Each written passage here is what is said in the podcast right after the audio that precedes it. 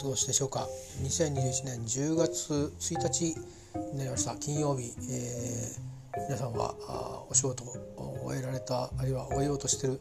ところでしょうか？それとも、えー、台風の影響を受けている地域の方はうんちょっと乱れた、えー、鉄道のダイヤなどにあ少し頭を悩ませながらご帰宅の、えー、途中に聞いてはいないと思うんですがそういう皆さんがいらっしゃるんだろうなと、えー、思いを巡らせております。えー、今日はあのー、先立てポッドキャストを投稿したばかりなんで、えー、そんなに新しい話はないんですけども、えー、今日一日あったことを、えー、ただ振り返って、えー、記録しておきたいと思います。えー、よかったらあお付き合いください。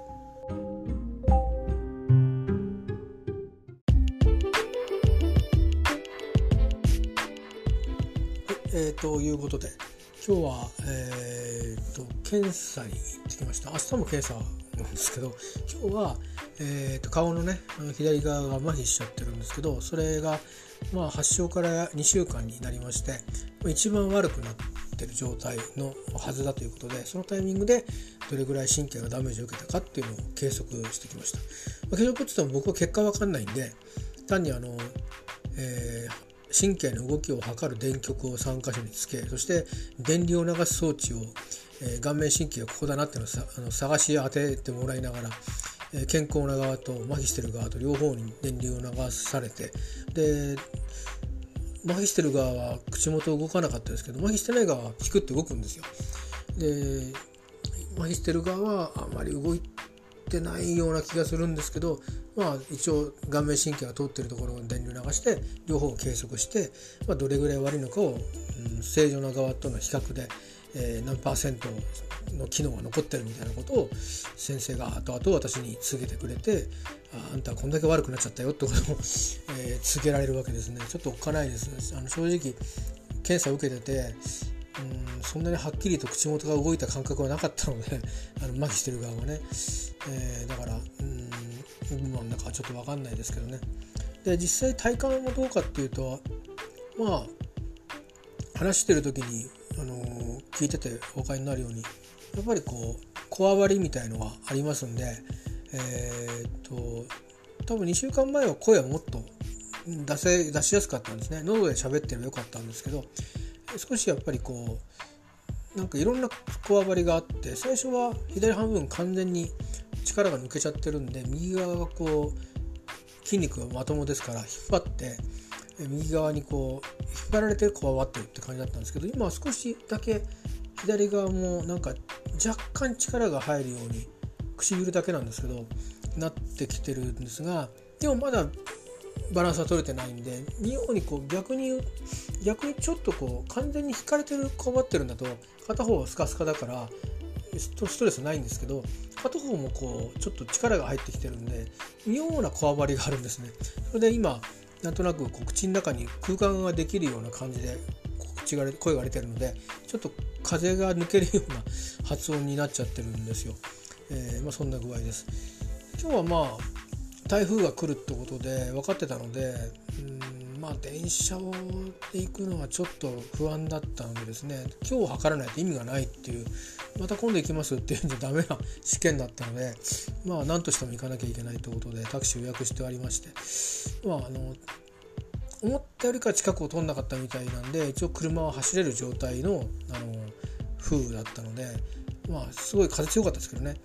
まあ、だからまあタクシー呼んで正解でしたけど、まあ、タクシーって行ってきました。で帰りはちょうど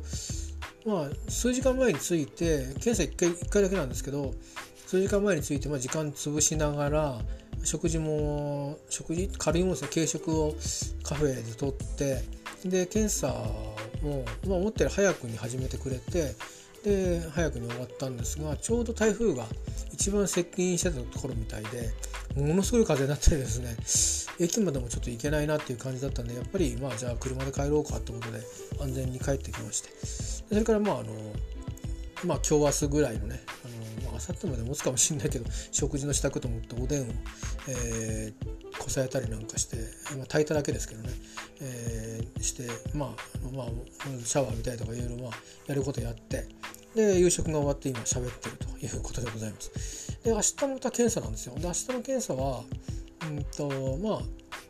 扁桃腺取った後のまあ腎臓の状態を見てもらうのと来週からの腎臓の治療の、まあ、続きですね。それのための検査とそれから入院していいかの検査ですね。つまり新型コロナウイルスにかかってないか、ま、そういった大きく3つのことを明日はしに行きます。で細かく分けると7つぐらいやることがあってですね。うまく時間の決まってるものは時間通りに時間の決まってないものは合間でとかあといろんな先生に会う前に検査を受けなきゃいけないものとかもあるので順調性もあったりとかしてですね。まあなんかちょっと気ぜわしいんですけどね。行って先生になっておしまいとか行って検査受けて先生になっておしまいとか言うんじゃないんであれもこれもこれもっていう感じでやんなきゃいけないんで若干気ぜわしいんですがまあほぼ明日は一日あの朝早くからえー、夕方まで検査で出ずっぱりっていう感じですかね。だから明日も外食ですね。昼ご飯は。薬飲まなきゃいけないんで食事をとんなきゃいけなくてですね。でまあ帰ってきて今夜と同じメニューを食べて、えー、まあ日曜日を迎えると。日曜日ゆっくりしようと思います、えー、あの入院中もゆっくりできるんですけど基本的にまあ多分腕にはあの点滴のあの針が刺さった状態でまあ今度はお風呂も毎日は入れないんでしかもまあ好きな時間に入れるわけでもないですししかもまあ結構しんどい点滴を受けてる合間にまあなんだか点滴ってあのかぶしてくれるんですけどね濡れないように。結局濡れるんですよいろんなものが。だから結構なんかそういうのでなんとなくあの濡れたものが乾くあまに一日が終わるみたいな感じでくれてたりするしでお風呂入れない日はまあ、おしぼりとかもあの結構大きめのおしぼりを借りれたりするので借りてっていうかまあ使い使いたいだけ使えるみたいな。でそれで体を拭いてとかなんかいろいろね、あの、生活するだけでいろいろねなんかあるんですよ。でまたどこの病棟のどういう部屋に行くかによってどういう場所に行くかによってその他の人との関わりもいろいろあるんでね、えー、まあ毎回なんか同じ病院に行ってるんですけどウルアが違ったりその部屋がどんな人が入ってるかによって全くこの景色が違うんですよね。景色雰囲気とか。だからまあ遊びに行くわけじゃないんですけど あの旅をしてるような感じがありますね。うん、あの目的は治療だって一つで同じだったりあそこを訪問することだったんだけど行く途中にまあなんか想定もしなかったドラマが起きたりするんですよね。本当にだからあの職業で学んだことはほぼ役に立たなくてあの旅だとかでまあいろいろ遭遇したこととか経験したこと初めての場所行って初めてのことするとかなんかそういうことをなんか応用しながら過ごしてるっていう感じですね。だから旅ってのはすごいもんだなってこうちょっと思ったりしてます。あのつまり自分の足元から離れてまあ、遊びであっても仕事であってもとにかく知らない土地なりに、まあ、とにかく行ってどうにかして適応して、えー、楽しむなり用事をしてあの無事に帰ってくる、なんかうんなんかあのえスマホの通知です。失礼しました。でなんか旅っていうのはすごいなと思いますよ。なんかあのだけどその旅したことがだからっつって何かいいことがあるのかってそういうわけもないんですよね。ただ行って遊んできて帰ってきただけなんですけどそういうなんかこうもうどうしたらいいんだろうっていうような時にふと思い出してあこうだったかもとかね使えたりするんでなんかちょっと旅したことにとか旅で先で出会ったあのまさかっていうトラブルに結構助けられてるかもしれないですね。でふと思ったのは仕事とかをしてしんどい目にたくさんあってきてシラフの頭だと思い出すのってそういうことばっかなんですけどあので離婚のことが普段忘れてるんですけどほぼ役に立たないですね。あの仕事で何かやったことは多分仕事でしか役に立たないんじゃないですかね。あの立つとしても。普通の生活の困った時にはまあほぼ役に立たないですね。あのこれがまあなんか例えば避難所で何か役目を持って何かするって時にはもしかしたら何か役に立つような経験をね、あのー、使える経験もあるのかもしれないですけど普通にこう自分一人でなんだか初めての人ばっかりのところとどんな環境か分かんないところに行ってとりあえずうんどうしたってうまいことして、あの、その場に慣れて、えー、自分がしたいことをそれなりにして帰ってくるっていうそれを達成するのにはあんまり仕事での経験は役に僕の場合は立たないですね全然。えー、本当に旅とか遊びの中で経験したことしか役に立たないっていう感じで、えー、逆に助けられてますけどね別にそんなことのために旅したわけじゃないんでね単純にそこに遊びに行きたくて行ったとか、えー、なんか日常生活を送っていく中で何かでしくじってその経験がなんとなくあのまあ、まだそんなに慌てなくていいぞとか、まあ、うまくねあのコントロールするのに役立ってるという感じですね。まあそういうことで、うん、入院も年はすごいですね。入院って僕あの過去に1回しかしたことがなくて、まあ、もちろん入院してる親族を祝いに行ったりとかね親族って本当に家族とかそういう意味でだから半ばねあの半分関わってると思うんですよね。そういうことはあったんですけど自分が入院するのはあのまあ本格的な何ていうか手術したりだとかそういう治療を受けるっていうかですかね。あのこう看護師さんがつきっきりでみたいなそういうのは、まあ、割と初めてに近いのでそれが今年に集中してるんでねえー、まあ、年を取ったのかなと思ってますけど検査から始まってね6月に入院してでこの間の9月の、えー、扁桃腺を取る手術があってでなんかどういう因果か知りませんが原因不明の麻痺になってで入院しちゃってなんか6月からこの9月まで3回も入院してるんですよね。だから1年にすると4ヶ月に1遍入院なんていう感じで。でこの後もあと2回入院がありますから。そうしてみるとまあどういうことですかね。2ヶ月に1遍ぐらい入院してたっていう1年に平均するとですねなるような感じでちょっと相当 集中してますよね。まあちょっとそういうまあ難病になっちゃってるんであのまあ2回なり3回なり入院しなきゃいけないような病にかかってしまったせいで余計なんですけどね。あとまあ想定外の、えー、病気になったんであのそれで増えちゃったりして、うん、なんだか今年も去年も旅をできるような状況で世の中は、えー、なくてですねまあちょっとだけ県内で少し足を伸ばしたぐらいで終わってるんですけど、えー、まあなんかそれがない分、うん、病院に旅をしに行ってるような毎回病棟病室が違うのでフロアが違うので違う科のところに入院する形になってるんですよね。えー、なかなか、うんまあ、いろんな景色僕もあの手術前後とかできっとバタバタしてたのでしょうから移動室の人はああ手術なのかなとかって思ってたと思うんですけど、まあ、僕も部屋でこう寝てる時にいろいろなことがやっぱりいろんな患者さんにプライベートっていうかその患者さん固有のいろんなお困りごとはやっぱりあるんですよね。で僕らも聞くつもりはないんですけどそれなりに聞こえちゃうぐらいに、まあ、騒がれる方もいるんですよね。とか悲嘆に暮れちゃうとかでそういうのをこうまあいずれ自分もたどる道なんだろうなって思ったりするとなかなかこ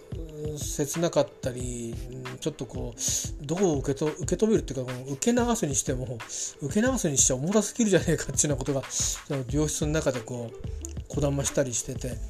うんまあ非常に何て言うのかうん考えさせられることも多かったですね。あのー、自分がいつもそう気にせず言ってることがあこういうふうに周りの人には伝わることもあるのかなとか思うとまあ別に我慢する必要はないと思うんですけどうんそんなことを思ったりねとかあとはまあ実際にあ今すごく不安なんだろうなってこうあの同調するわけじゃないんですけどあのもうそう思わざるを得ないようなずっと独り言を夜中まで言ってあの参ったな参ったなって言ってるような感じの方がいらっしゃったりで看護師さんと話してもこう情緒不安定みたいな感じで、まあ、もっとも内容的にはあのお医者さんが来て喋ってるか明るいんですけどいなくなると暗くなっちゃうみたいな感じで、まあ、そんなような方がいたりでまあまあ、かつては僕もねあの、うん、そういうふうに不安定な時期もあの経験があるのでですがそれはそのいろんな他の理由でそうなっただけで何ていうか目の前にこう突きつけられたなんか病の状態みたいなものに対して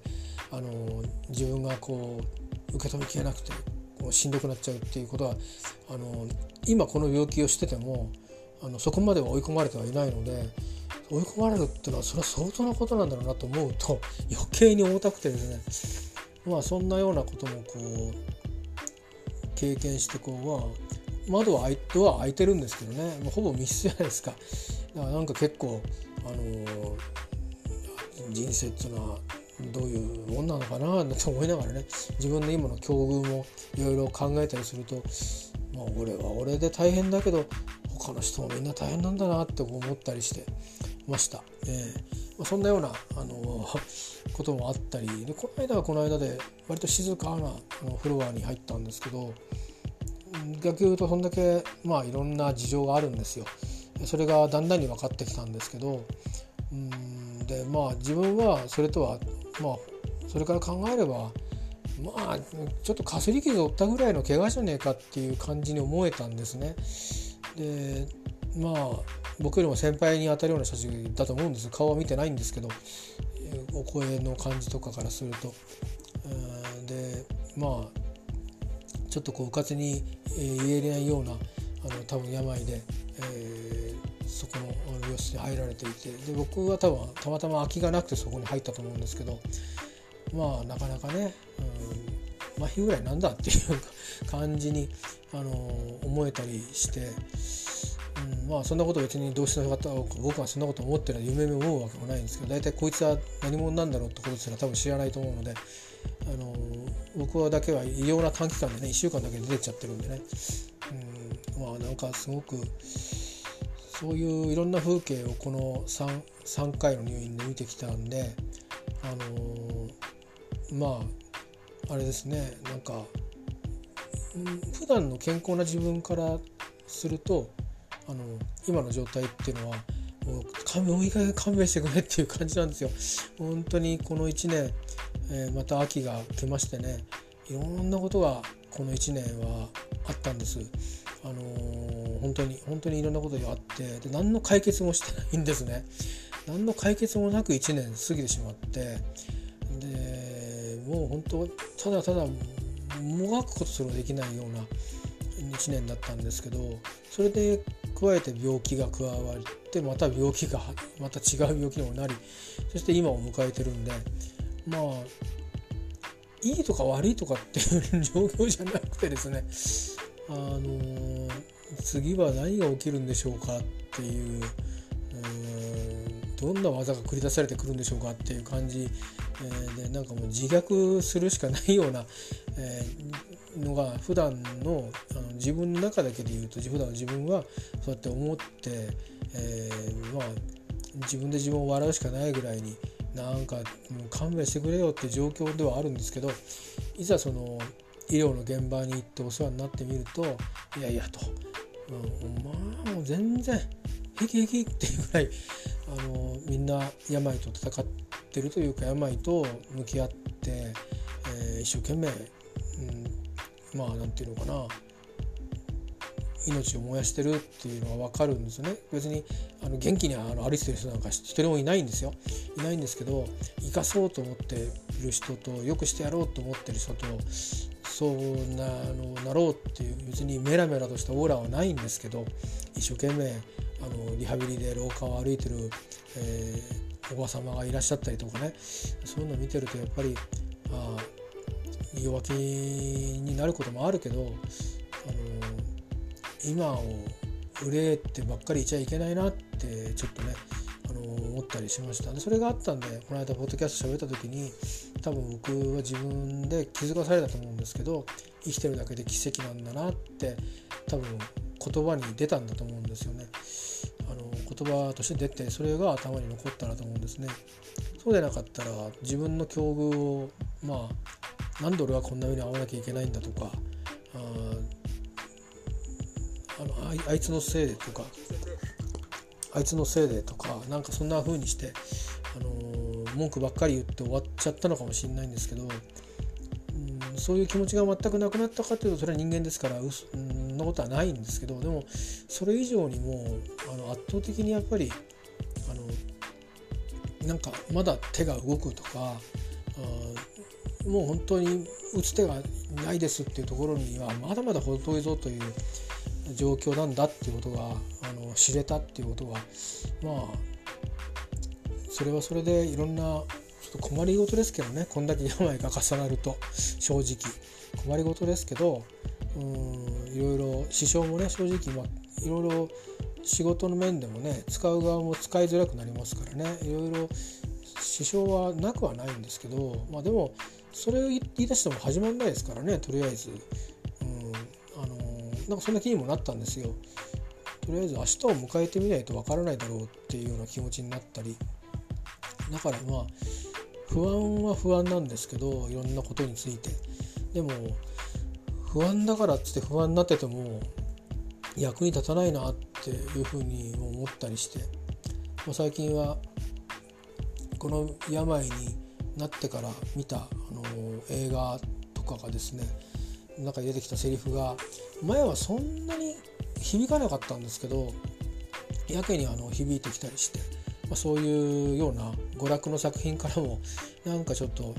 あのうまくやり過ごすテクニックみたいなものをね与えてもらってますね。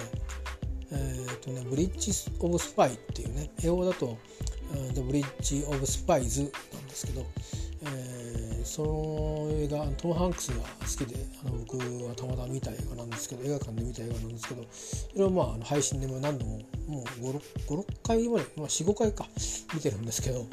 そこにまあソビエトの当時のロシアのスパイ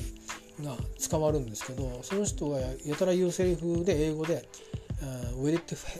will it help?」っていうのがあるんですね。訳すとまあ字幕だと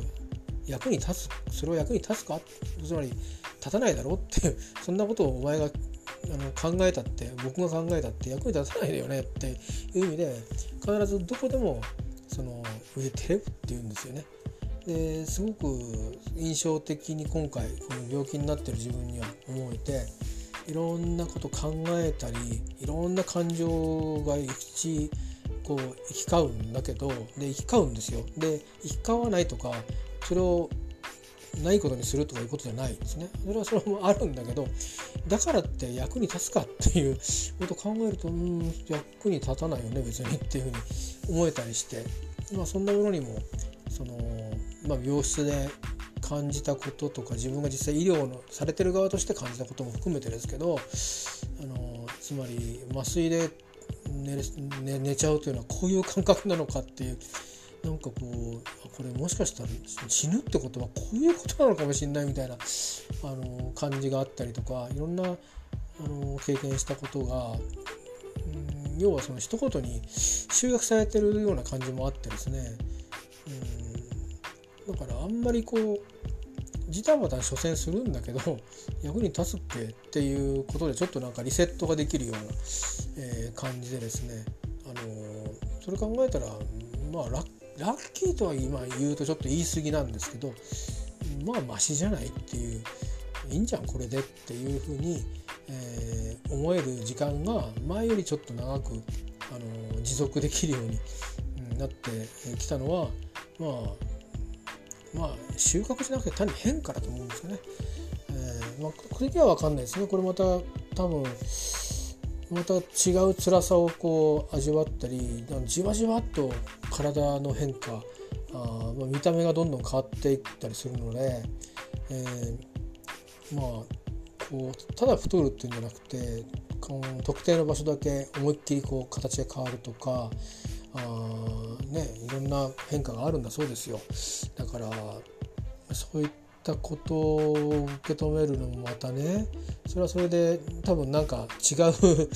乗り越えるのか分かんないけどやり過ごし方がきっとあるんだと思うんですよね。今僕はそれ多分知らないと思うんですよ。その経験してないから。だからそれを今考えてもしょうがないんだよね。そのなった時に考えれば、いいっていう。まああの準備しないとできないことが世の中たくさんあるんですけどまあ、病気の類で、まあ、医療にアクセスするってところはちゃんと考えなくちゃできないことなんだけどアクセスした後どうなっちゃうかってことは、うん、ある程度まではもう自然体で行くしかないんですよね。この先生信用できないなと思ったら、うん、他の先生に見てもらうとかいうのは自分で考えなきゃいけないんですけどそうじゃない起こることっていうのはもうまずは行ってみようっていう、うん、また明日も来てみようみたいな感じのね、えー、行ってみながら考えるっていう、うん、あるいは嫌顔でも医療されちゃうわけで、えー、それで考えるっていうことだと思うんですよね。で毎回看護師さんにしてもこうまあ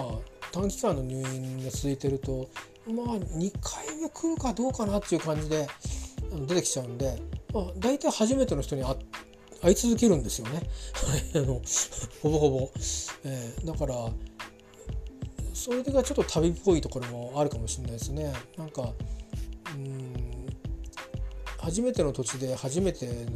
の場所ででも旅は楽しんで帰ろうとかあるいは何か目的を達成して帰ろうと思うじゃないですか。でけどなかなか思う通りにいかないこともあったり思いがけず楽しかったりとかもありますよね。でまあ病院は旅先ではないので楽しいことがあるわけはないんですけど、まあ、目的を達成するために馴染むってことはすごく大事でその馴染むんだけど、まあ、人もね、あのー、とか周りの環境とかが、あのー、違えばなかなかそれは順応するのに、えー、まあ、難儀する場合も結構多いんですけど勝手が違ったりねあこういうことなんだなここはって思ってたのに全くやり方が違ったりとかいろいろあるんででそういうこともまあ最初はちょっと戸惑ったんですけどまあそういうものなのかっていうのが分かったんでまあ慣れてた通りだったらそれはそれでいいし違ったら違うんだってあの思うしかないなと、え思っているところです。ただ今日も検査行ってきて思ったのはさすがに9月は9月7日に入院して14日に出てまた21日から入院したんでほぼなんか病院で暮らしてた感なんですよね。だから今日行ったらなんか妙になんかあのホーム感がありましたね。あうち帰ってきたみたいな。これじゃいけないなと思ったんですけど、まあ、またあの何事もなければ来週から入院して2週間までいかないんですけどまあまあ大体2週間ぐらい、えー、病院にいることになるんでちょっと長いんですね。ちょっと途中で飽きちゃうかもしれないなと思うんですけどまあ辛い治療もあの症状として寝れないとかねほんと寝れないとかいうことになるらしいんでそういう辛さもあるからまあだんだんあの終わりが近づくにつれ楽しみになってくるんじゃないかとか思ってるんですけどまあでも、うん、治療の中でねあの症状が改善してくれるってことはまあないと思うので終わってからまた薬を飲み続けてる中であの早く薬の治療が終われるんだったらそれはそれでありがたいなと思うんですけどまあそれもどうなるかまた分かんないんでまあ大体皆さん1年ぐらいは飲み続けてそれで治る人もいれば治んない人もいるっていうことみたいなんでね。まあ顔面の麻痺もそうですしもともと予定した腎臓の病もそうですけど。うんまあそれが長いのか短いのかその病気によって全然違いがありますからあれですけど、まあ、とりあえず差し当たってこの先1年間ぐらいはあのー、今から良くなるのか悪くなるのか全く分かりませんが変化しながらあ最後に行き着く先は全く見えませんが1年ぐらいはどうもどうなっちゃってんだろうっていう状況で推移していくっていう感じなんだろうなと思って今、えー、います。えー、だらだらと30分ばかり喋りましたけども、えーまあ、そんなような週末を迎えて週末ってあの単なるウィークエンドですね週末を迎えております。まあ、うん、明日は検査1日ずっぱりなんで日曜日は少しゆっくりしたいなと思ってますね。少しだけ入院の準備とかしようかなと思いますけど、えー、まあ基本的に詰めるだけですけどね。この間出てきたばっかりですから、えー、まあそういう感じで。うん。月曜日はあのリモートですけど仕事があって。それでまあ入院のための、えー、休みに入るという感じになってます。まあ大変ですよ。あのもうあの有給休暇で休んでるわけじゃないので休んで休んだ分だけ、あのー、まあ毎月の給料から引かれるわけはないんですわけじゃないんですけど、まあ、あの臨時のね、あのー、収入からは、えー、その働かなかった分だけ、えー、まあ、何パーセントかっていう割合で引かれていくので、まあ、一応何て言うのかなペナルティーじゃないんですけどノーワークノーペイでね、えー、そういうのもあるんでまあ病気はしないに越したことはないぞとは思ってるんですけどまあ逆言えばそういうのでなんとかあの身分は保たれてるというのをよよしと思わなきゃいけないんだろうなと思って、えー、まあ、しっかりと治療してこようと思っております。えー、いうことで明日は晴れると思うんでね、えー、まああの気分よく 通院ができたら嬉しいなと思います。まあ、皆さん方ももしかしたら台風の後片付けにあの忙しい方とかいらっしゃるかもしれませんし、まあ、あのお怪我とかがねなかったことをあのと望んでおりますけど、えー、まだもう一回ぐらいね台風来ちゃうかもしれませんけどまあ地震も最近またねなんかどういうことか不思議な震源地と不思議な揺れっていうあの、まあ、一応一応構造はあの説明を受けましたけどねプレートが揺れたんで日本海が震源なんだけど太平洋側だけ揺れたなっていう地震もあったりしていろんなことがありますけどまああのお互い様ですが、えー、息災でね無事で、あの痛いものですよね。ということでまた、あの病院の方に行って、えー、ちょっと明日は気ぜわしいんですけどいろんな検査と診察がミックスになってるんでちょっと忙しいんですけどね、えー、まあこなしていきたいと思います。えー、皆さんもどうか、あのー、いい週末あ、まあ、お仕事の方はあの、えーまあ、ご無事でね、えーあの帰宅されて、まああの決まったお休みまで あの気持ちがつなぎますよう願っております。えー、ではまた今日の記録は以上です。